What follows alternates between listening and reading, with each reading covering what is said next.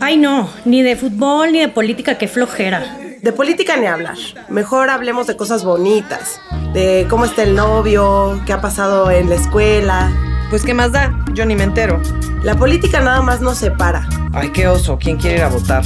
Las feministas nada más van y rompen cosas. Mientras no nos afecte, que sigan haciendo lo que quieran. ¿Te suena conocido?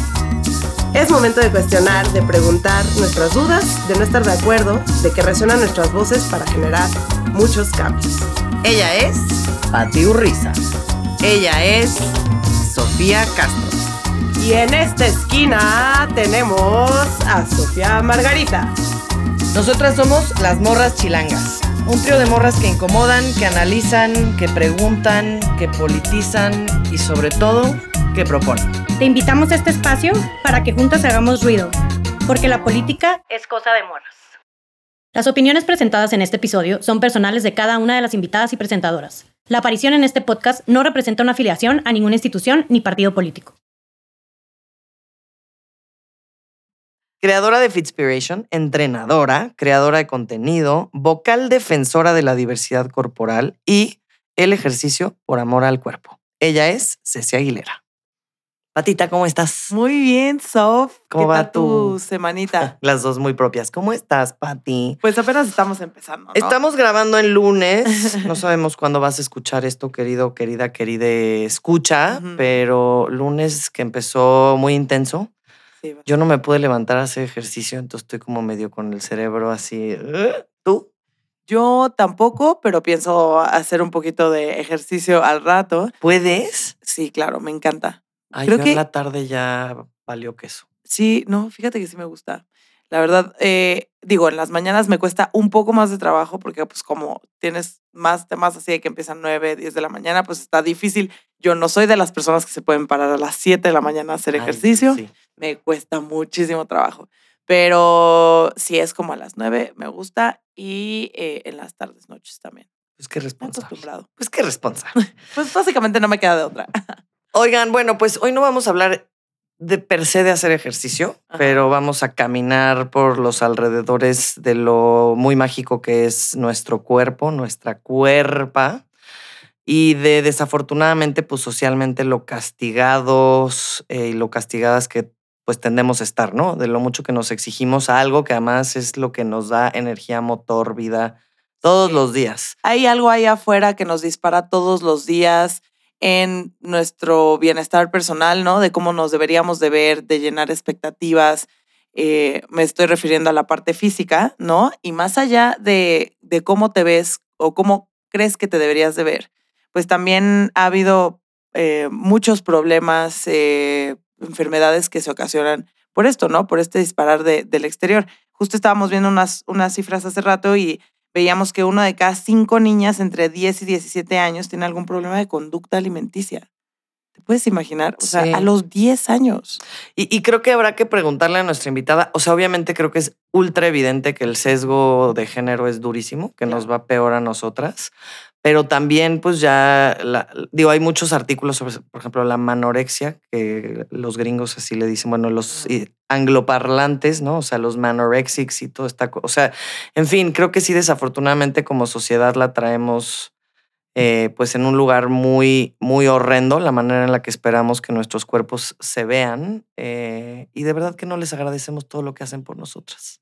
Sí, y, y- creo que también tenemos que hablar con la invitada estrella que tenemos el día de hoy sobre cómo ir ajustando eh, nuestras expectativas individuales a lo que verdaderamente nos hace sentir bien, ¿no? Que eso es luego lo último que te, que te preguntas.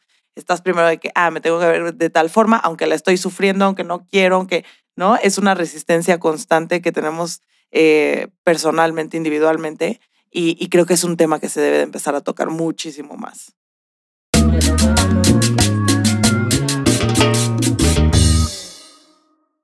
Bueno, pues ahora sí. Hoy tenemos el enorme gusto de tener con nosotras a Cecia Aguilera. Eh, yo creo que ella hablaremos mucho de construcción y de construcción de nuestras nociones del cuerpo a través del propio viaje de Ceci. Eh, creó un proyecto que se llama Fitspiration, del cual nos contará un poco más.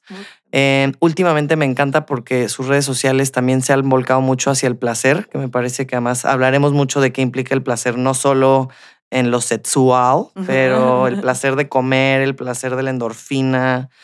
Entonces, bueno, no sé si estamos emocionadísimas de que estés con nosotras. ¿Cómo estás? ¡Qué emoción! Ay, no, hombre, al contrario, muchísimas gracias. Me encantan esos dos espacios que se abren realmente a la plática honesta, brutalmente honesta, eh, porque es muy bonito el ejercicio, pero hay que hablar de, de, todos los matices que comprende para realmente poderlo abordar y llegar a ese punto que acabas de decir, que, que genuinamente es lo placentero de la vida, porque yo sí soy una fiel creyente que esta vida vienes a gozar la mamacita, si no le estás gozando, ¿qué vamos a hacer para que le empieces a gozar? Y bueno, en mi materia, ¿qué es el entrenamiento? ¿no? Que es lo que yo siempre digo, no es, no es que te limites, pero sí precisamente en esta responsabilidad de comunicar, pues uno a lo que le compete, ¿no? Y lo mío es el ejercicio, el, el, la reconciliación con el movimiento y también ese reconocimiento de lo que es tu cuerpo a través del movimiento. Oye, Ceci, eh, también hemos visto que hablas mucho de poder hacer un movimiento inclusivo de todos los cuerpos, de todas las formas. ¿Cómo podemos eh, entrar en este movimiento cuando vemos que pues mucha de la publicidad, redes sociales, se sigue viendo igual que siempre, ¿no? Como que eh, hay unos estereotipos muy específicos que, como decía Sofía al principio, recaen muchísimo más en las mujeres. Pero ¿cómo, cómo incluir todos los cuerpos? ¿Cómo incluir todas las formas? Creo que eh, evidentemente ahorita está estamos empezando nosotras este cambio realmente no es que estemos viendo ese giro radical sí, todavía en la publicidad, incluso todavía a mis alumnas de cuerpo gordo, eh, es como, güey, chida tu publicidad de curvas, o sea, ni siquiera la modelo que están poniendo de cuerpo gordo tiene un cuerpo realmente que ellas se sientan mm -hmm. representadas como un cuerpo gordo, pero bueno, algo se está intentando poco a poquito. En el tema del ejercicio, particularmente al estar tan íntimamente relacionado con la salud, siendo la salud todavía estigmatizada como cuerpo gordo, enfermo, cuerpo delgado, sano, eh, sigue siendo una imagen aspiracional que le llaman, ¿no? Incluso en la publicidad, de este cuerpo delgado, incluso aunque sea curvy, es como que no tiene tantos pliegues, ¿no? No le sobra tanto de allá de por acá, tiene las carnes adicionales donde las tiene que tener. Ajá. En sea, las caderas exacto, no, no hay. Exacto, o sea, es como el, el cuerpo gordo es como el que tiene un poquito más de caderito, un poquito más de nalguita, pero no es como el que tiene sus lonjitas y no, ¿no? Entonces, obviamente esto hace que definitivamente cuando uno va, ya sea por un periodo muy largo de, de, inactividad física por completo o que literalmente nunca se ha trepado al tren del fitness, diga, es que aquí no hay lugar para mí. No, no hay lugar para mí, no hay actividad física para mí. O también viene mucho dado por el lenguaje que utilizamos nosotros los entrenadores a la hora de impartir una clase, una sesión de entrenamiento, eh, los típicos comentarios de vamos a quemar lo que te echaste el fin de semana. Ah, sí. No, o sea, este tipo de comentarios. Para que comas que, sin culpa. Exacto, exacto. Este, porque por si te portas mal el fin de semana, entonces vamos a compensar, ta, ta, ta. O sea, toda esta narrativa que hemos traído alrededor de los cuerpos relacionados con la salud, con el entrenamiento, hacen que se vuelva muy difícil, pero no imposible el empezar a abordar desde distintas eh, perspectivas y, y, y justo hacer inclusivo, entendiendo algo que dijeron muy importante al principio, que es qué expectativas tenemos del ejercicio. Creo que es lo primero que nos te tenemos que quitar de la mente. Si la publicidad no está haciendo su chamba, eh, nosotras ya como adultas intentando ser adultas responsables de nuestras vidas, es cuando ya tienes que ser un poquito más responsable y crítica y brutalmente honesta con qué contenido sigues, este, qué entrenadores, entrenadores, influencers, creadores de contenido, qué corrientes estás siguiendo para entonces no quedarte estancada en el no hay lugar para mí, porque hoy en día sí estamos viendo que poco a poco se va abriendo ese camino hacia la diversidad corporal y la salud y la belleza en muchísimas tallas, ¿no? Sí, y, y, yo quisiera como polemizar un poco como en el, en el tenor de, de, lo que hemos ganado, o sea, el territorio que hemos ganado, que es esto de empezar a hacer un, una corriente muy, muy clara de que el cuerpo esbelto, pseudo, además, o sea, en una cosa que incluso ha tenido una cosa muy andrógina, y además muy western, y además muy blanca, y además muy, ¿no? Todas las otras maravillas, sí. muy noventeras, muy Kate Moss, ¿no? Pero luego viene esta ola del body positive, o lo que conocemos como body positive, y también siento, y, y aquí es donde quisiera polemizar, caminar hacia el otro lado, se va hacia el otro extremo también. Uh -huh. O sea, yo tengo una gran amiga, ella es actriz eh, y justamente es de cuerpo gordo y es espectacular como en su poder, ¿no? Y decía, güey, yo estoy hasta la madre del body positive también un poco, porque entonces me obliga, ¿no? A sentir que el día que, pues no, hay días que no me gusta mi cuerpo a la fregada y, y me. Está mal sea, porque no está haciendo body positive. Ajá, exactamente. Entonces ahora sí. ni una Tienes ni la que otra. ¿no? siempre todo el tiempo y admírate y, o sea, sí, también es Sí, una como que ella presión decía, me parece fuertísimo emocional y psicológicamente, como que pasamos de un, me dijeron que tenía que hacer así en este estándar, a que me dijeron que tenía que hacer en este otro estándar así. O sea, como que ella lo que dice es, el, el problema es imponer que algo tiene que ser de una u otra forma, ¿no? El problema es la polarización, ¿no? O sea, es blanco o es negro. O sea, a la gente le encanta. Mm. Incluso conmigo es como, si no eres gordofóbica, eh, romantizas la obesidad. O sea, Ajá. siempre me quieren encasillar en uno o en otro. Y es como, yo navego en la escala de grises, comadre, porque no todas las cosas son blanco o son negros. Punto al que claramente también me ha costado llegar, porque en un inicio, en lo que, en lo que ves en qué punto de esa escala de grises andas, te toca navegar en un lado del polo y después pasarte al otro. En este tema particularmente del body positive, que me encanta que lo, que, so- que lo saques al tema, justo hemos llegado al extremo de persona que quiera bajar de peso, tache. Persona que sí Sí, quiere el abdomen, Ajá. tache. Sí. Persona que no se llame todos los días, tache. Es como, pero antes cuando no también era tache, güey. O sea, entonces ahora que me estoy yendo al otro lado, como Sí, que ¿para dónde me voy? Sí, ¿No? ¿Por qué? cual. Porque, o, o también esta parte, hay una etiqueta que luego usamos mucho de cuerpos reales, cuerpos naturales. Hay cuerpos ultramamados, rayados, apretados, diminutos, que, güey, así nacieron. ¿No? Y es como, ¿pero qué se metió? ¿Qué está haciendo? O sea, ya la gente claro, asumió sí. que tiene, pero trastorno de conducta alimentaria, pero que se mata, pero que no se ama, pero que ese también es un cuerpo real y natural. Simplemente nace con otra genética, así como el tuyo y el mío y el de, y el de Pati. O sea, van a reaccionar de maneras completamente distintas. Entonces, sí, definitivamente estamos llegando a ese lado del polo en el que a la gente de cuerpo gordo que quiere, por ejemplo, una dieta por salud, tache. Entonces, estamos confundiendo a la gente. Me decía una, una, una amiga que tengo que es psicóloga especialista en trastornos de conducta alimentaria. Me decía, güey, llega gente a mí tan confundida hoy por el bombardeo de ¿cuántas calorías? Trastorno de conducta alimentaria. ¿No las cuentas? Trastorno de conducta alimentaria. ¿Haces mucho ejercicio? Trastorno de conducta. O sea, como que estamos bombardeando demasiado a la gente y me dice esta, esta amiga, llega conmigo gente a consultar que neta no tiene un trastorno de conducta alimentaria con una chaqueta mental de, güey, Súper Hice el test la influencer número Ajá. 25 y dice que tengo un trastorno de conducta alimentaria. Güey, no va por ahí, ¿no? O sea, por ejemplo, en el tema de, de- de- específicamente, yo no soy especialista porque no hay, no hay ni siquiera, por ejemplo, es muy nuevo el tema de trastorno de conducta alimentaria alineado con el entrenamiento, porque el entrenamiento en exceso nunca se vio como algo malo. Al contrario, era como, güey, aplausos, mi amiga la más Sí, sí, sí, disciplinada sí, porque sí. vive 18 horas en el gimnasio de Sí, los sí. 24 Bueno, y vigorexia de a madres. Exacto, pero no se tocaba como tal. Realmente es un tema que si bien está íntimamente relacionado con el trastorno de conducta alimentaria, no se ha explorado tanto como hoy en día los trastornos y de los trastornos hay muy poca información todavía. Pero aún ahí, todo el mundo tenemos conductas compensatorias. No todas las conductas compensatorias van a terminar en un trastorno de conducta alimentaria, pero precisamente en esta polarización que ahorita estamos teniendo es la gente ya no sabe ni para dónde jalar, mana. Entonces es como, uy, uy.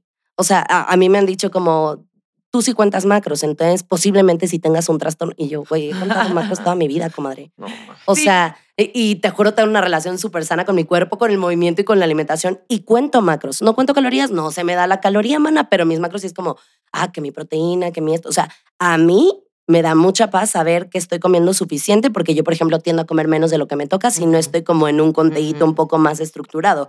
Y no tiene que ver con una obsesión ni siquiera estética. Es que a mí, si no como lo que me toca, no me recupero adecuadamente y mis niveles de energía están en el piso. Fin. No tengo un trastorno de conducta alimentaria. Y siento que también, o sea, justo es- esto proviene de una forma en la que hemos visto nuestra relación justo con la comida, con el ejercicio, que es un sistema como de castigos, de autocastigo, ¿no? Dices, bueno, entonces me pasé de copas el fin de semana y aparte desayuné chilaquiles, taca, taca, entonces tengo que castigar mi cuerpo por haberme hecho esto el fin de semana o tengo que eh, entrenar más horas, tener, o sea, es una locura y te castigas y te quitas el queso, ¿no? Y luego dejas de disfrutar el proceso. Creo que eso es una parte muy importante. Yo, por ejemplo, tengo una amiga que es súper, súper delgada desde, desde chiquita, siempre, nació. toda la vida.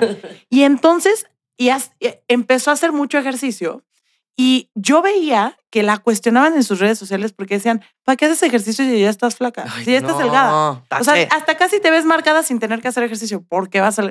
Entonces, este proceso de dejar de disfrutar justo el camino de entrenar, porque también saca endorfinas, también lo puedes Claro. disfrutar y luego ya, o sea, hasta decimos como, no, pues no hay manera de que disfrute el ejercicio, porque es esfuerzo, porque, ¿no? Y justo porque acabamos castigando nuestro cuerpo y no eh, buscamos eso que, no- que además también, pues cada persona tendrá una afinidad más mm, mayor con algún tipo de ejercicio, ¿no? Que también tienes que tener ese proceso de encontrar cuál es tu actividad física que se acomoda a tu cuerpo, que se acomoda a tu bienestar, a tu vida Que diaria. te ¿no? gusta. Exacto.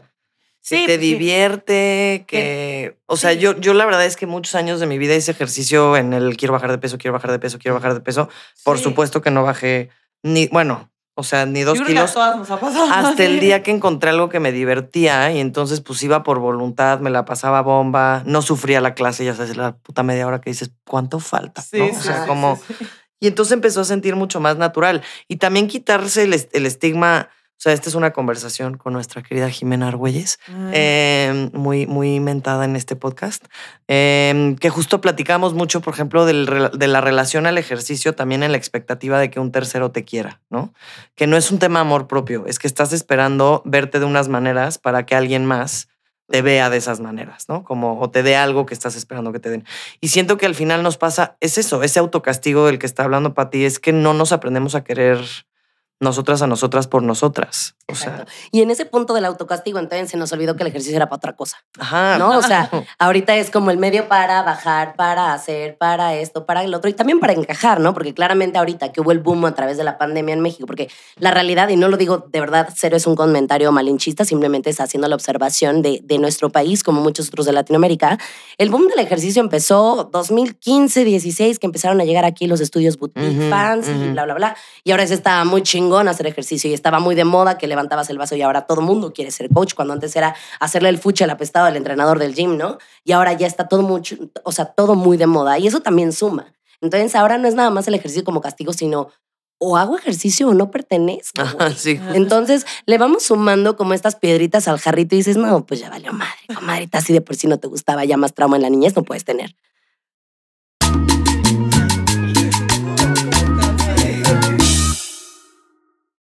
Y pues ya estamos metidísimas en el tema de Ceci Aguilera y nos encantaría que eh, pues contestaras la pregunta obligada de este podcast, que es, ¿tú te consideras una persona política?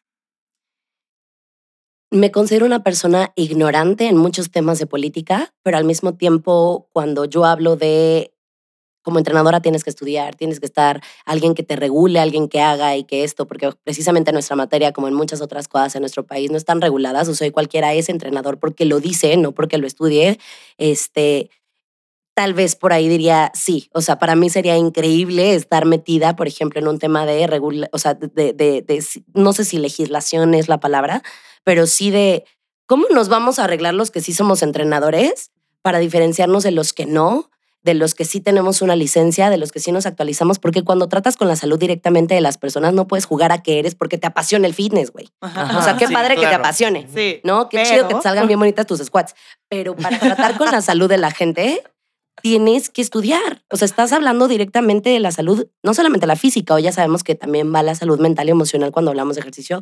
Entonces creo que ahí es cuando entra mi parte de sí, hay que hacer un cambio. Pero la verdad es que sí, en muchas cosas me considero ignorante del tema, entonces no sabría cómo por dónde entrarle. Me llama un montón la atención porque justo me parece en este podcast, en Las Morras Chilangas, eh, tratamos nosotras como de ampliar, nosotras sí nos dedicamos justo a esos espacios, ¿no? Esos espacios legislativos, ejecutivos, Qué etc. perras, mis amigas.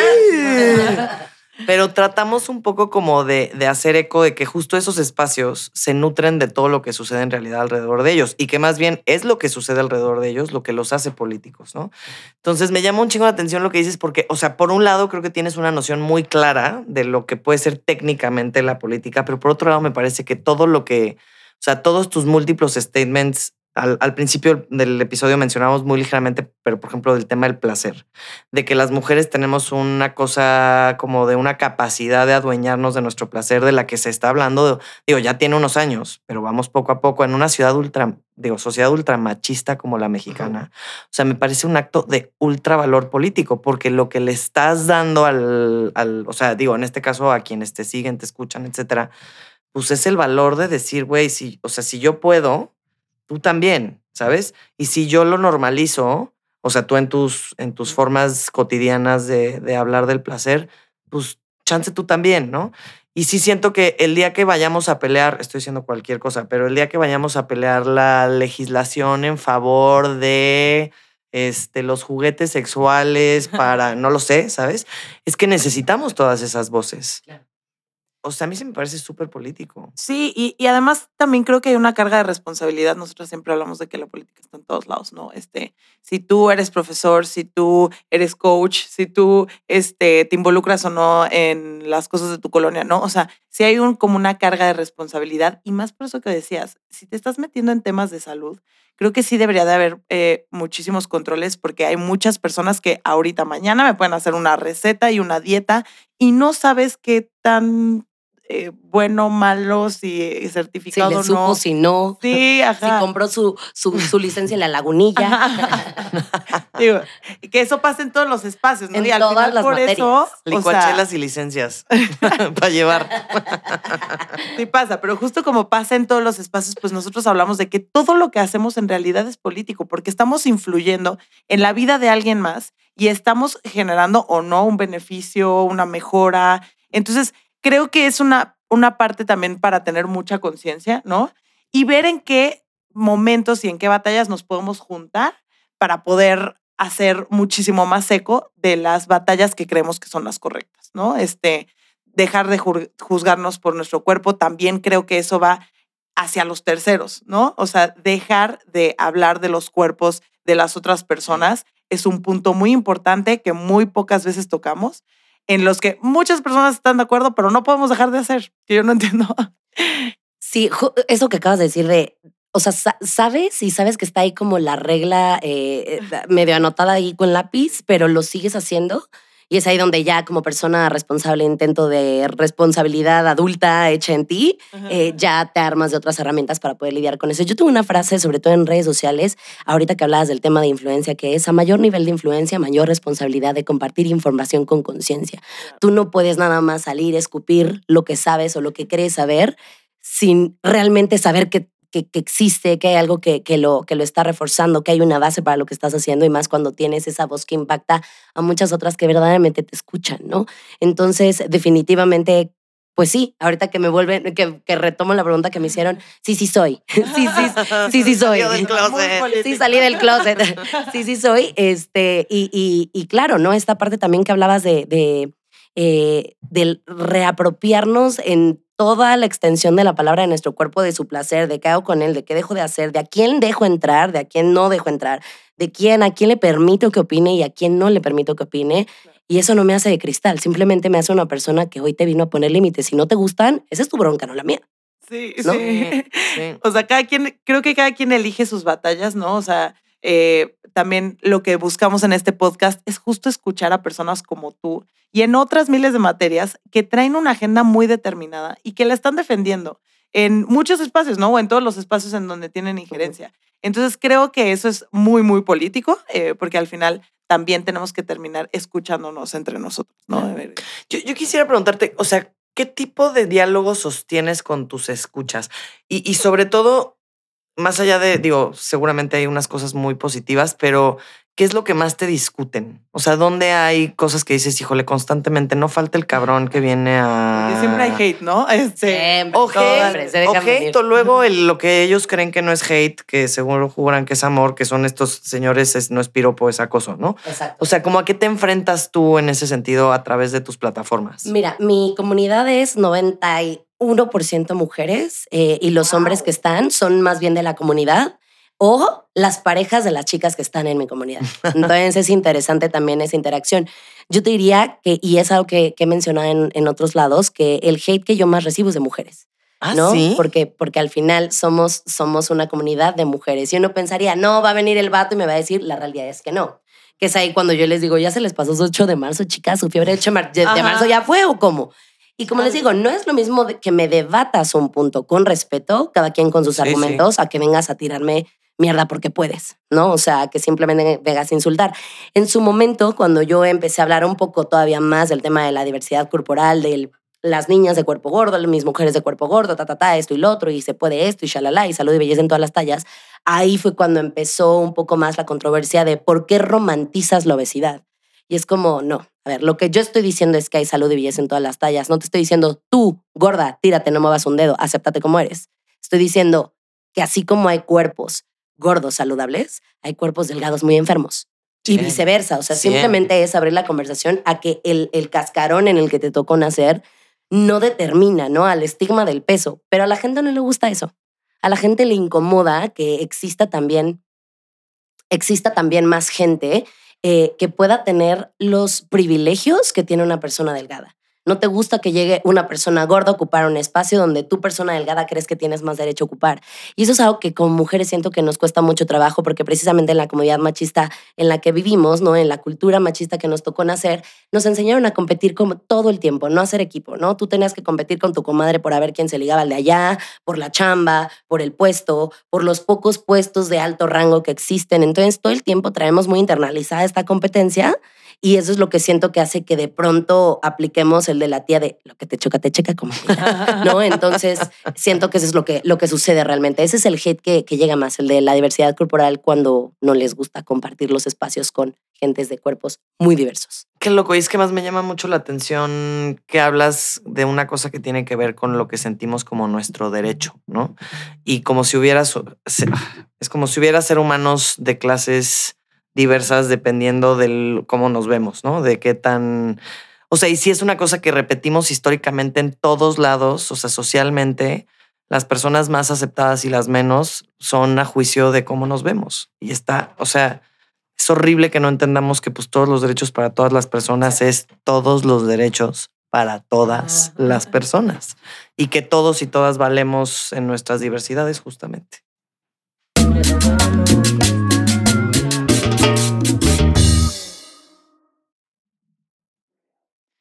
Oye, sí, pues qué, qué emoción poder tener esta conversación contigo, de abrirnos en diferentes aspectos, como en lo corporal, pero también lo interno.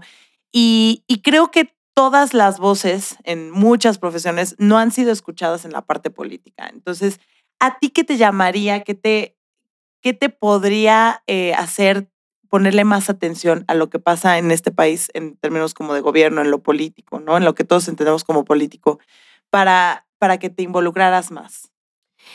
Justo creo que en el tema de, de entrenamiento, que es mi, o sea, es mi nicho, es de lo que yo conozco en cuanto a profesión, eh, la profesión que ejerzo hoy en día, porque de carrera soy mercadóloga, pero pues, la vida nos llevó por caminos de la vida. ¿verdad? Típico, hermana. Típico. Típico. Este, y que al final es lo que ejerzo, ¿no? Porque pues, en creación de contenido y demás, claro que está metida ahí la estrategia de marketing para comunicar mejor, etcétera. Pero bueno, en este tipo de, de nichos, por ejemplo, yo veo mucho que justo habemos muchas personas, porque la verdad es que sí hay muchas personas eh, que nos preparamos, que estudiamos, etcétera, y nos siguen haciendo como en chiquito porque no es una licenciatura. Al día de hoy no existe, o sea, sí hay una licenciatura en entrenamiento deportivo como ciencias del deporte, no se maneja tal cual como lo manejamos un entrenador personal, entrenamiento de fuerza, tal, tal, tal. Y esto dicho por, por alumnas que tengo yo y que estudian la carrera y que me dicen, oye, Ceci, o sea, es que fíjate que en mi carrera, viendo los ocho semestres que son, no viene algo tal como eh, entrenamiento para la hipertrofia o para esto, para lo otro, sino se enfoca más en el sentido del deporte per se. Este, no existe una licenciatura como tal, pero sí 592 cursos que ¿quién respalda? ¿Quién, ¿Quién sabe? sabe? ¿no? Entonces, por eso creo que nuestra labor en cierto punto se sigue haciendo chiquita. Uno, porque no existen estas entidades que respalden nuestra educación. Y por otro lado, también porque que es, es, es responsabilidad de nuestra, de nuestra profesión, de los profesionales que conformamos, de aquellos que no se preparan.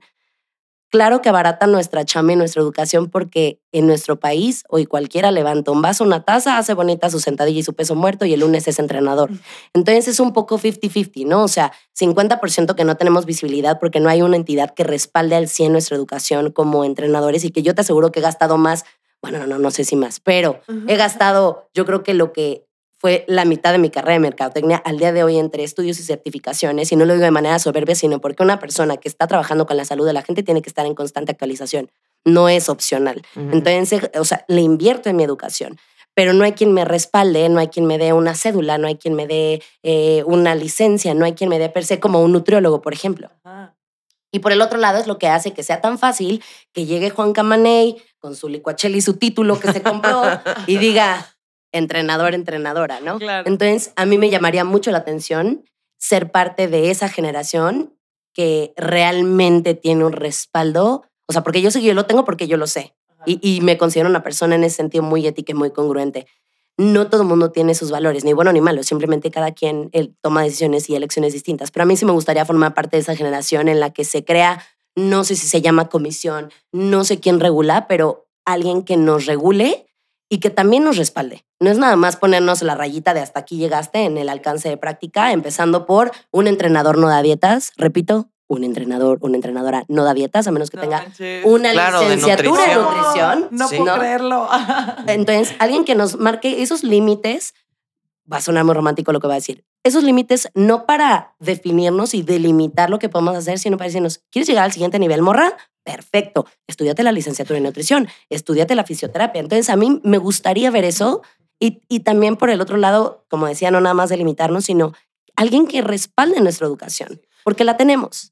Y para darle además seriedad al tema, o sea, te escucho y me vuela el cerebro que yo estoy pensando que la manera en la que yo me informo sobre las cosas que le pasan a mi cuerpo, no médicas, pues, o sea, como, pero justo en esta noción de cómo me veo, qué hago, qué ejercicios hago. O sea, nunca pienso si quien me lo está diciendo sabe lo que me está diciendo o no, ¿eh? Y o eso es el común denominador. Nunca. Y le quita mucha seriedad también. O sea, por eso también es tan social la discusión y muy poco informada en el fondo. Pues no tenemos nada que nos encamine, digamos, hacia el sello del bien de pues esta persona podrá ser. Y además creo que eso también nos permitiría, creo, tener una neutralidad discursiva mucho mayor en la manera en la que las personas que se dediquen a lo que tú te dedicas también tengan más tiempo para meditar y pensar lo que hacen.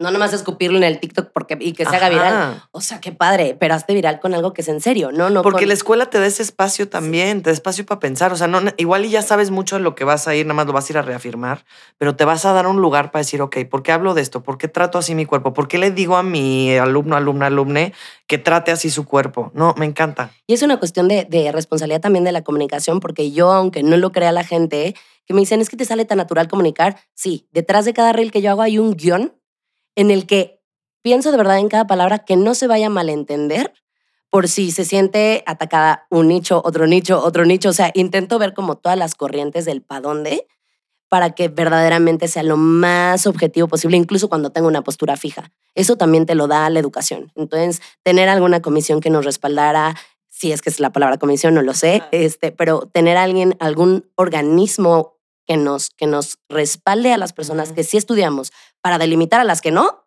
y literal separarnos un poco para que quien no se eduque quiera treparse al tren de la educación y la responsabilidad social al comunicar, eso es algo que a mí me llamaría muchísimo la atención y me encantaría ser parte de. Pues iniciativa patita. No manches, sí, literalmente. Cámara de ya nos Diputados, vamos here we go. De este episodio nos vamos con tarea y para involucrarnos también más en el tema tenemos que empaparnos muchísimo más, conocer esos mundos, pero sobre todo que las personas que conocen esos mundos a profundidad, en este caso el del fitness, como lo hace Ceci, tengan cabida y participación en esos lugares, en esas mesas en donde se toman decisiones, ¿no? Que al final es lo que estamos tratando de impulsar todo el, todo el tiempo. Eh, y pues bueno, vamos eh, cerrando con este episodio. Muchas gracias. te agradecemos un chorro por haber estado con nosotras. Estamos muy felices de poder escucharte y ojalá podamos hacer más cosas en el futuro, ¿no? Sí, creo que tocamos temas de los que podríamos hacer un episodio de cada uno, De pero cada gracias porque creo que abordamos como un grueso de cosas que son muy relevantes para lo que haces tú y para lo que hacemos nosotras y para lo que queremos que allá afuera la banda aborde como su quehacer cotidiano en lo que importa realmente y lo mucho que influye en los, las y les demás. No, hombre, al contrario, muchas gracias a todos los que escucharon el episodio hasta el último minuto. Muchísimas gracias por invitarme, sobre todo a abordar el tema del ejercicio desde un tema, desde, un, desde una perspectiva que nunca me han preguntado. Me encantó, me encantó. Muchas gracias. No. Muchas gracias. Pues, Bueno, regresaremos pronto. Espero que igual que nosotras hayas sentido un chingo. Hayas escuchado puntos de vista informados, que te hayas debatido nuestras opiniones y posturas y sobre todo que te convenzas cada vez más que la política como la vida es cosa de morras. Desde nuestro poder a decidir sobre nuestros cuerpos, hasta dónde y qué podemos fumar, dónde vamos a comprar nuestra ropa, a quién le vamos a maquilar nuestra ropa y con qué derechos laborales.